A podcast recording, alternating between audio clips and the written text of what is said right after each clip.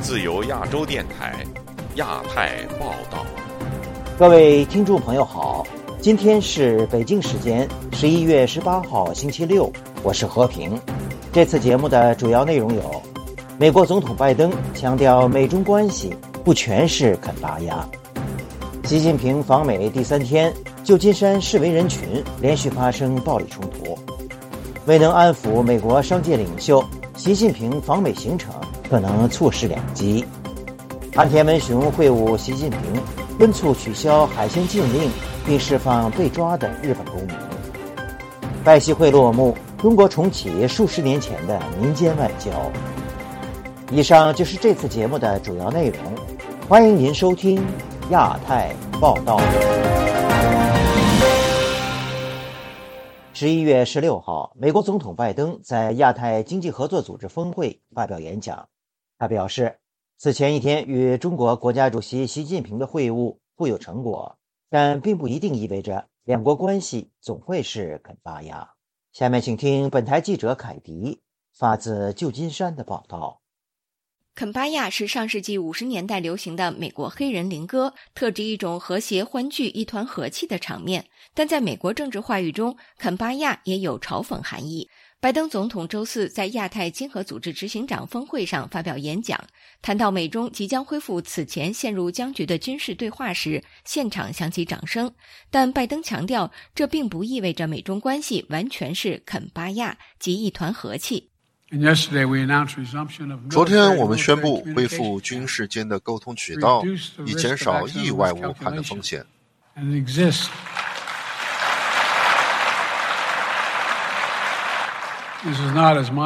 这并不像我们这一代人当年所说的那样，不完全是肯巴雅，而是直截了当。拜登还指出，他致力于负责任的管理美中之间的竞争，并在前一天拜习会中再次向习近平强调，美国不寻求冲突，在维护公平的经济竞争环境和保护知识产权方面，美国与北京存在真正的分歧，并将继续通过明智的政策和强有力的外交来解决这些问题，同时采取有针对性的行动来保护美国至关重要的国家安全利益。Let me be clear. 让我明确一点，我们的经济正在对中国去风险化，并使其多元化，不会脱钩，不会脱钩。我们会坚定地维护我们的价值观和利益。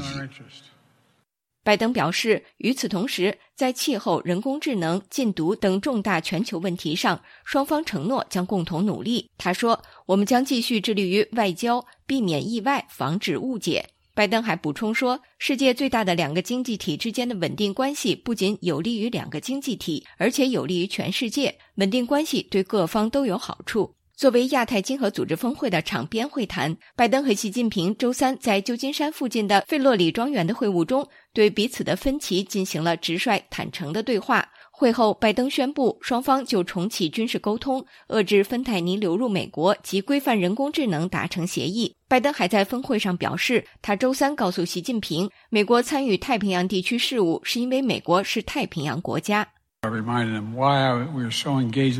我提醒他，为什么我们如此参与太平洋事务？这是因为我们是太平洋国家，因为我们该地区才有了和平与安全，让你们得以成长。他没有不同意。在拜登周四早上向亚太经合组织领导人发表讲话前，美中分歧已经显现。周三晚间，在与美国商业领袖共进晚餐时，习近平高调释放和缓论调，称中国愿意同美国做伙伴、做朋友。而在周三拜习会之后的新闻发布会上，拜登则重申了他在今年六月对习近平的评价，再次称习近平为独裁者。中国外交部发言人毛宁周四强烈反对这一说法，并指责拜登的上述表态是极其错误和不负责任的政治操纵。然而，毛宁的这些言论并未出现在中国外交部的官方简报中。以上是自由亚洲电台记者凯迪旧金山报道。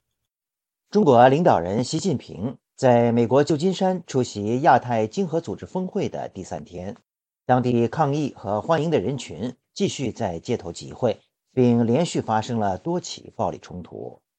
下面请听本台记者孙成发自旧金山的报道。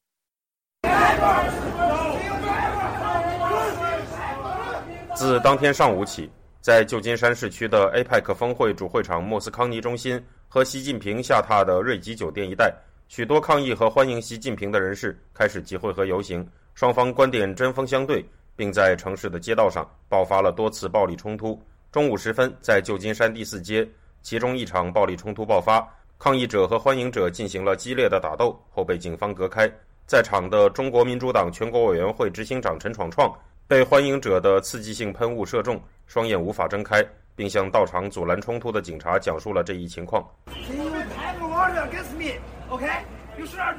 接着，抗议者们试图找出喷射喷雾的欢迎者，双方又进行了一次打斗，后被警察阻止。陈闯闯随后在警方保护下离场时，接受了记者采访，说道：“我要去这个救护车，要去医院。我的眼睛，我昨天我的眼睛就已经被他们这个撕毁了。我现在有理由怀疑，他们是针对着我来进行来的。”他向警方报了案，而在场的警察则向他做了讯问和笔录。在遇袭之前，陈闯闯曾告诉记者，此前的十一月十五号，欢迎者们就很暴力。因为这些人可能是习近平六年半没来美国，他们要好好的表现一下。或许也是因为这很有可能是习近平最后一次访美，所以他们表现的非常的嚣张。他们对于不管是中国的异议人士，不管是藏人，不管是法轮功的人士，还是对于一个香港的人，他们都实施了这种暴力的这种袭击，公然的违反美国的法律。此外，在当天下午，参加抗议活动的中国民主党青年部执行长谢立健在街头被警方逮捕。对于这一事件的进展和更多详情，本台之后将密切关注。在他被捕前的当天中午时分。正参与抗议活动的他曾接受本台记者采访，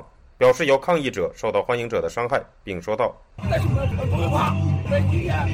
这场活动我们进行，我我们的朋友们早就将生死置之度外。”陈闯创遭遇的打斗事件不是当天旧金山街头的抗议者和欢迎者间发生的唯一一次暴力冲突。当天下午，在习近平下榻的瑞吉酒店附近。抗议者和欢迎者间也进行了不止一次打斗，并被到场的警方阻止。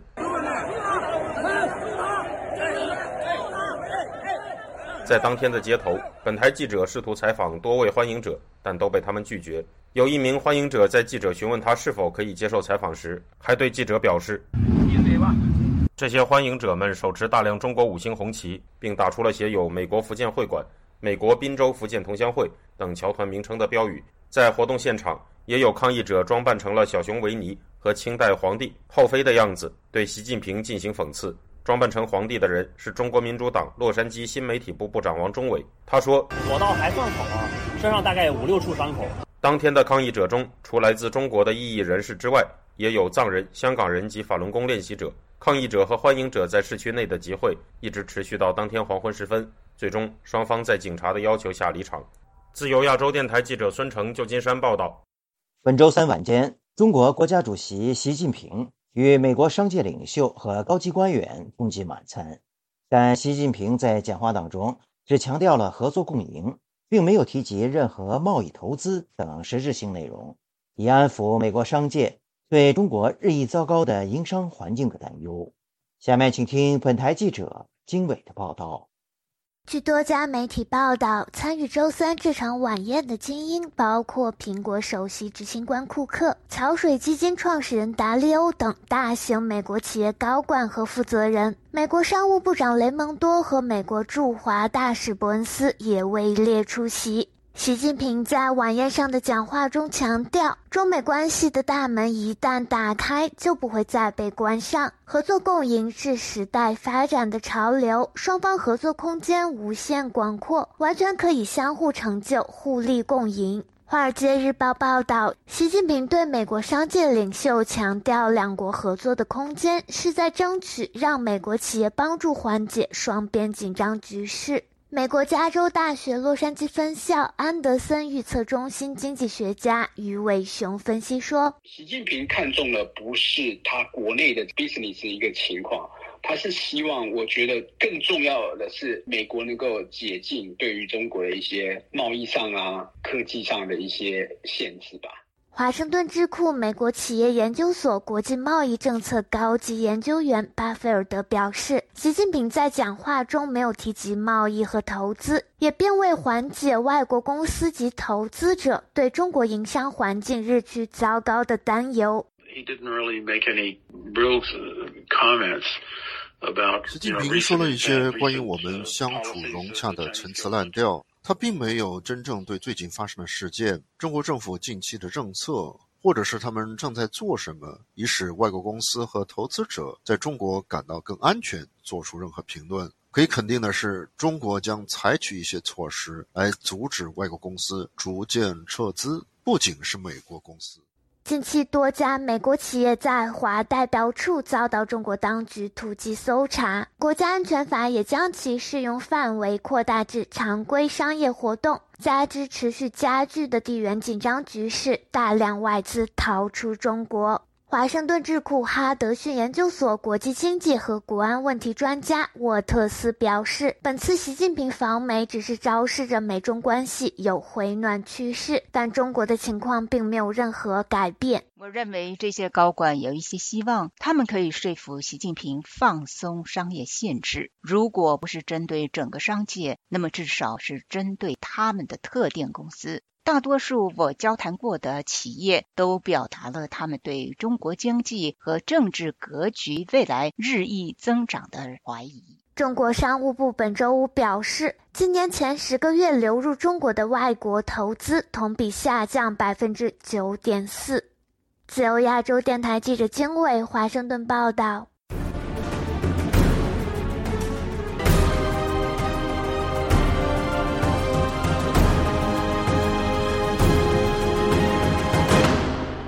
日本首相岸田文雄与中国国家主席习近平星期四举行了会晤。面对双边关系日益紧张，习近平表示，两国应再次确认战略互惠关系。岸田文雄则向习近平提出取消对日本海产品的禁令，并呼吁释放被中国拘禁的日本公民等问题。下面请听本台记者凯迪发自旧金山的报道。非常高兴能够再次见到。中国国家主席习近平与日本首相岸田文雄周四傍晚举行了超过一小时的会谈，这也是两国首脑自从去年十一月在泰国亚太经合组织峰会后的再度会晤。过去几个月，在福岛第一核电站处理水排海后，中国对日本海产品实施禁令，中国当局还以涉嫌间谍为由拘留了一名日本商人。这次会谈能否令紧张关系趋向稳定，成为焦点。习近平在开场致辞中释放了缓和论调。他谈到，今年是中日友好和平条约缔结四十五周年，并说：“和平共处、世代友好、互利合作、共同发展，是符合中日两国人民根本利益的正确方向。”习近平还称，双方应该着眼共同利益，妥善处理分歧，恪守中日四个政治文件确定的各项原则。再次确认战略互惠关系定位，并赋予新的内涵。据日本共同社报道，岸田文雄表示，去年的首脑会谈确认了构建稳定和建设性的关系这一大方向，并强调为了下一代，希望齐心协力开辟日中关系的光明未来。不过，据路透社报道。岸田在会谈后对媒体发表评论时表示，他强烈敦促习近平取消对日本的海鲜禁令，并寻求迅速释放被拘留的日本商人，认为这对两国密切的经济关系造成巨大打击。而据中国外交部新闻稿，习近平仍将处理水称为污染水，并表示日本应该严肃对待国内外合理关切，本着负责任和建设性的态度妥善处理。对于在华被拘的日本人，共同社的报道说，日方并未透露习近平如何回应。外界认为其阐述了中方的既有立场。岸田文雄也对中国在日本周边的军事行动日益活跃深表关切，指出台湾海峡和平与稳定的重要性对包括日本在内的国际社会非常重要。习近平则强调，台湾问题关乎两国关系政治基础，日方应确保两国关系的基础不受损。习近平与岸田文雄周四傍晚共举行了六十五分钟的双边会谈。据日本外务省发言人小林麻纪的介绍，会谈在习近平下榻的瑞吉酒店内举行，时间远超出原定的四十五分钟。小林麻纪在会后一场小范围记者会上特别谈到。双方决定，他们将努力通过对话和资商解决福岛排放水处理的问题。他们也同时决定，针对福岛电站处理水排海举行专家层级的会议，以便科学的解决这一问题。周四下午，在岸田文雄与习近平会晤后，美日韩领导人还举行了三边的短暂非正式会晤。据日本外务省的新闻稿，三位领导人一致同意进一步加强三国间战略协调。以上是自由亚洲电台记者凯迪旧金山报道。拜登和习近平的旧金山会晤落下帷幕。中国官媒强调，习近平与美国民间团体互动，并回顾美中两国人民百年交往的历史。有评论认为，本次拜习会是美中各取所需，各明立场。下面请听本台记者不停的报道：美国总统拜登和中国国家主席习近平举行双边会晤，引起西方媒体的关注。外媒认为，此次拜习会的重要进展是两国恢复了高层军事交流。不过，根据公开信息。美中领导人在台湾问题上并没有任何突破，双方只是各种重申立场。然而，美中关系的最大障碍也是台湾问题。资深时事评论人士蔡生坤周五接受本台采访时说：“这次美中元首会面，重点是缓和两国紧张的对峙关系。”因为现在这种中美的紧张对峙的局面，尤其是相互之间的完全不接触，那也是不现实。但是呢，这次习呢就是说摆平了所谓的第三次连任之后，非常高调的呢，呃，到美国来，事前呢也是做了很多准备，有些东西呢他肯定也做了些让步，尤其是现在的经济状况啊，没有更好的办法。如果是继续保持这个对美国的这种敌视的政策。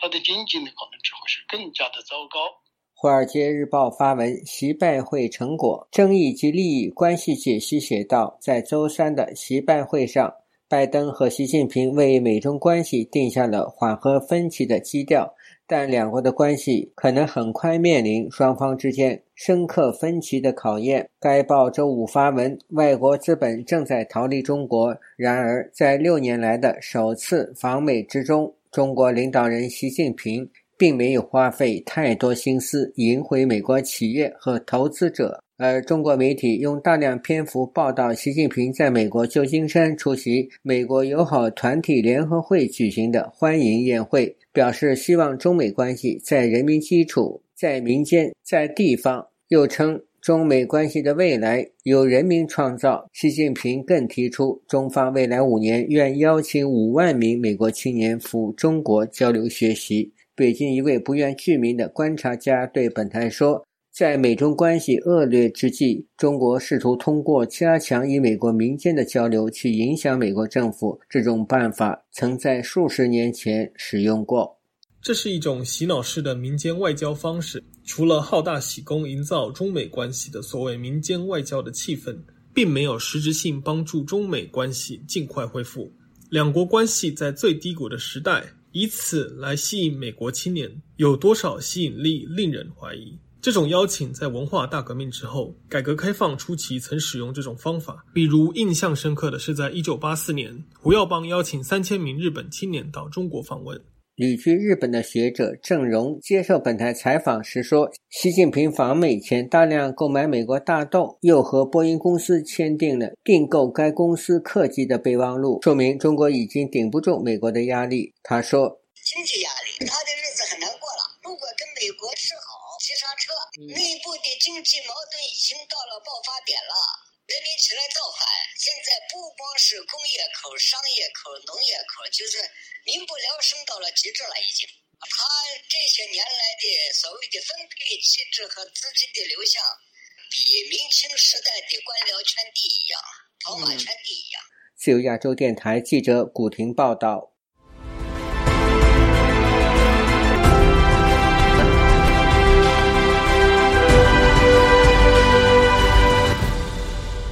亚太经合组织峰会于本周五结束，美国总统拜登和中国国家主席习近平也完成了一年来的首度面对面会晤。然而，美中双方在本次会议达成的共同承诺及共识能维系多久呢？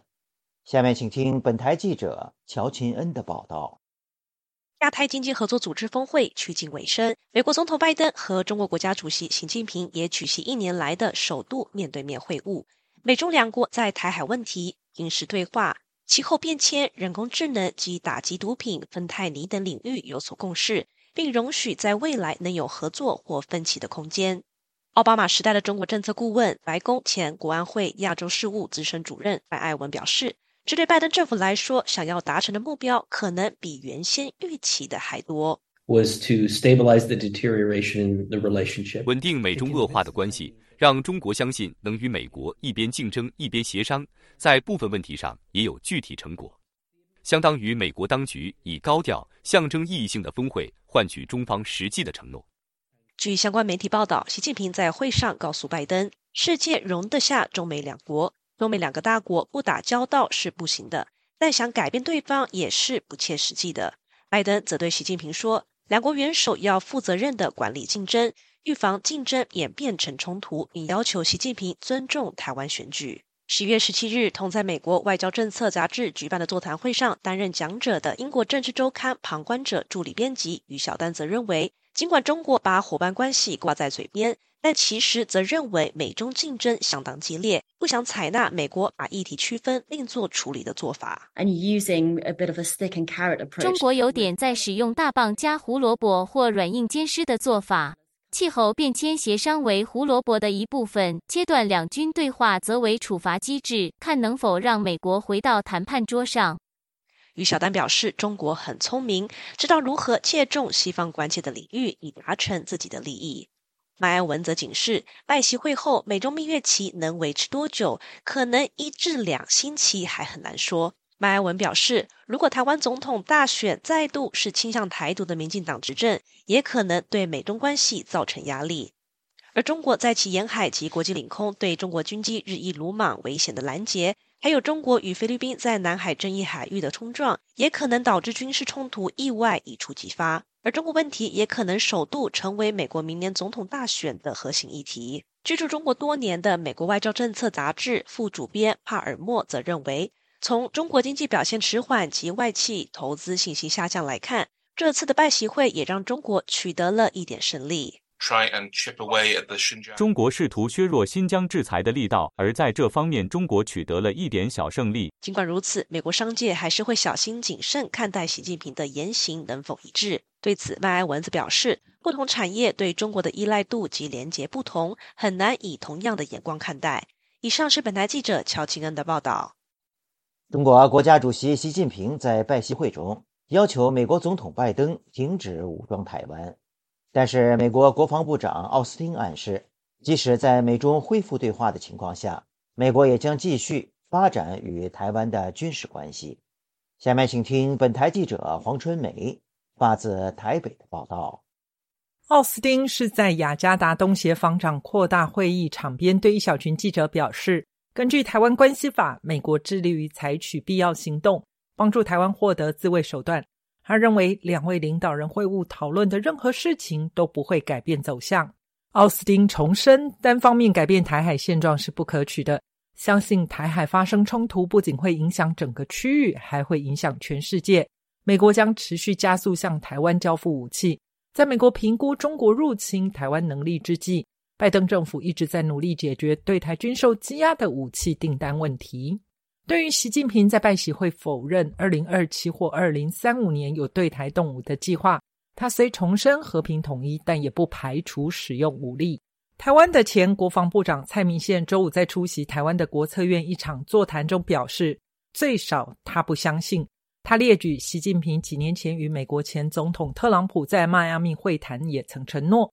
未来中国不会在南海军事化，但是中国近年来陆续将南海岛礁军事化。此外，习近平也对菲律宾、越南等周边国家保证要和平，不要打仗。但近几个月却看到中国军事威胁菲律宾，这些行为都足以给台湾未来的执政党有所警惕。他表面上希望取得美国的沟通了解，他们不会用这这个武力来攻打台湾。但是呢，你看过去一年多来，中国的飞机、战舰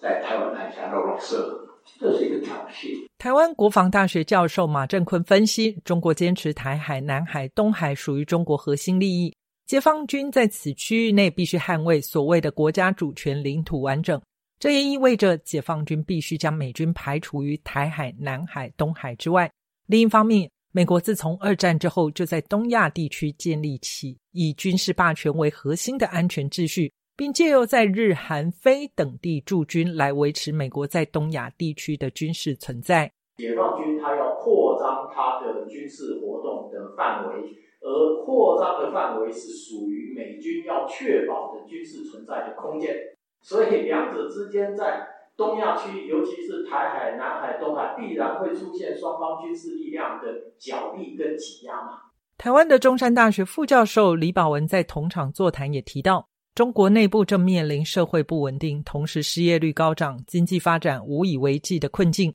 可能引发崛起神话破灭。假设他认为冲突终究要发生的话，那么现在冲突会比未来我完全衰弱要冲突。还要来的有胜算。李宝文认为，未来美中战略竞争下的台海各方，其国内因素的冲击将远远超过本次拜习会所带来的影响。自由亚洲电台记者黄春梅台北报道。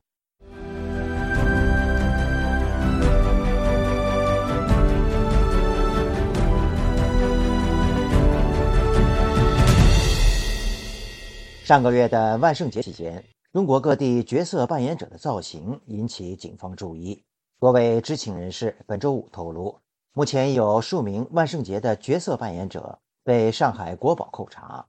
此外，网信部门近期还约谈了抖音、小红书及腾讯等网站负责人，责令严查有关万圣节视频的上传者，以防止西方文化渗透中国。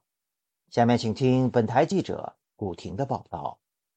十月三十一日是西方的万圣节，但在前一天，中国上海等地的年轻人穿上各种主题特色鲜明的服饰，走上街头。表达对社会现状的观感，有人穿疫情时期的大白外套，有人扮红衣红娘，也有人扮清朝官吏，甚至有人展示维尼蛤蟆等带有影射中国最高领导人色彩的造型。关注年轻人的南京公益人士何培荣。周五告诉本台，他得到最新消息：前一天，多名 cosplay 年轻人在上海被警察带走，已经超过二十四小时。他还说，这些家属目前还在了解警方会否放人。就在上海，那是昨天中午开始抓的，那好几个说